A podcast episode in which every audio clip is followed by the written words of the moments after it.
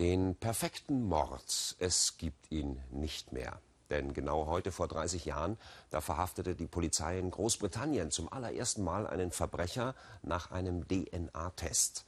Seitdem gehört die menschliche Software zum Werkzeugkasten der Fahnder. Und die wissen, jeder Mensch hinterlässt immer einen genetischen Fingerabdruck.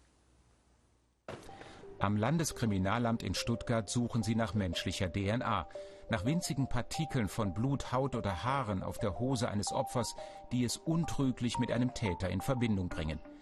Heute reichen Spuren von nur wenigen Billionstel Gramm zur eindeutigen Identifizierung eines Menschen. Davon konnten die Kriminalisten zu Beginn der forensischen DNA-Analyse nur träumen. Zum Beispiel, wir brauchten bei Blutspuren eine Blutspur mit einem Umfang von einem Euro, und heute genügen uns mikroskopisch kleine Elemente, die wir analysieren und von denen wir eine vollständige DNA-Spur generieren können.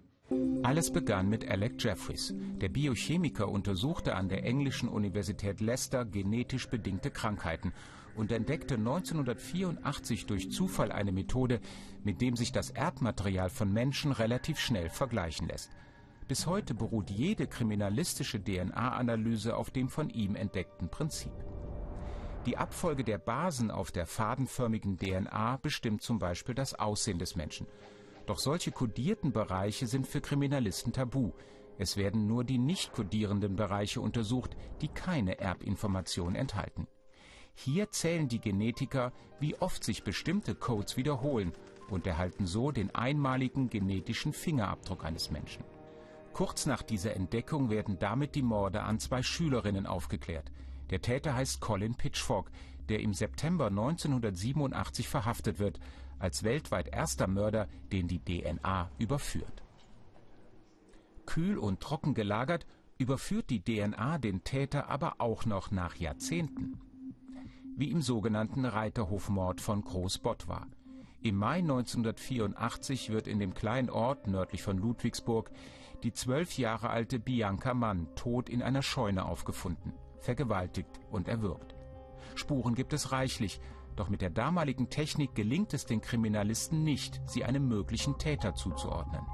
Im Jahr 2002 hat man dann diesen Fall aufgrund der neuen Möglichkeiten der DNA-Analytik wieder aufgegriffen und hat dann nach akribischer Arbeit über anderthalb Jahre es geschafft, diesen, äh, diesen Fall zu lösen, indem man kleinste Hautschuppen am T-Shirt und an, an, an, dem Unterhemd dieses Mädchens als von dem Täter stammend identifizieren konnte. Über 20 Jahre nach der Tat wird so der Mörder überführt. Die DNA-Analyse ist seit ihren Anfängen immer besser geworden, beruht aber immer noch auf dem reinen Vergleichsprinzip und sagt nicht, wie der Täter aussieht. Technisch wäre das möglich, indem man die kodierenden DNA-Bereiche analysiert, die etwa Haar- und Augenfarbe festlegen. Ethisch höchst umstritten, aber für Kriminalisten wünschenswert. Insofern ist es aus fachlicher Sicht unser Ziel, dass wir diese Innovationen, die aus der Forschung und aus der Medizin kommen und die jetzt äußere Merkmale betreffen, die jeder sehen kann, dass wir also die DNA als stummer Zeuge auch dafür im Ermittlungsverfahren nutzen können. Eine Entwicklung hin zum genetischen Steckbrief wäre für die Kriminalistik genauso revolutionär wie die Einführung der DNA-Analyse Ende der 80er Jahre. Und eine Chance für bislang ungesühnte Morde. Denn dann wüssten die Kriminalisten, nach wem sie suchen müssen.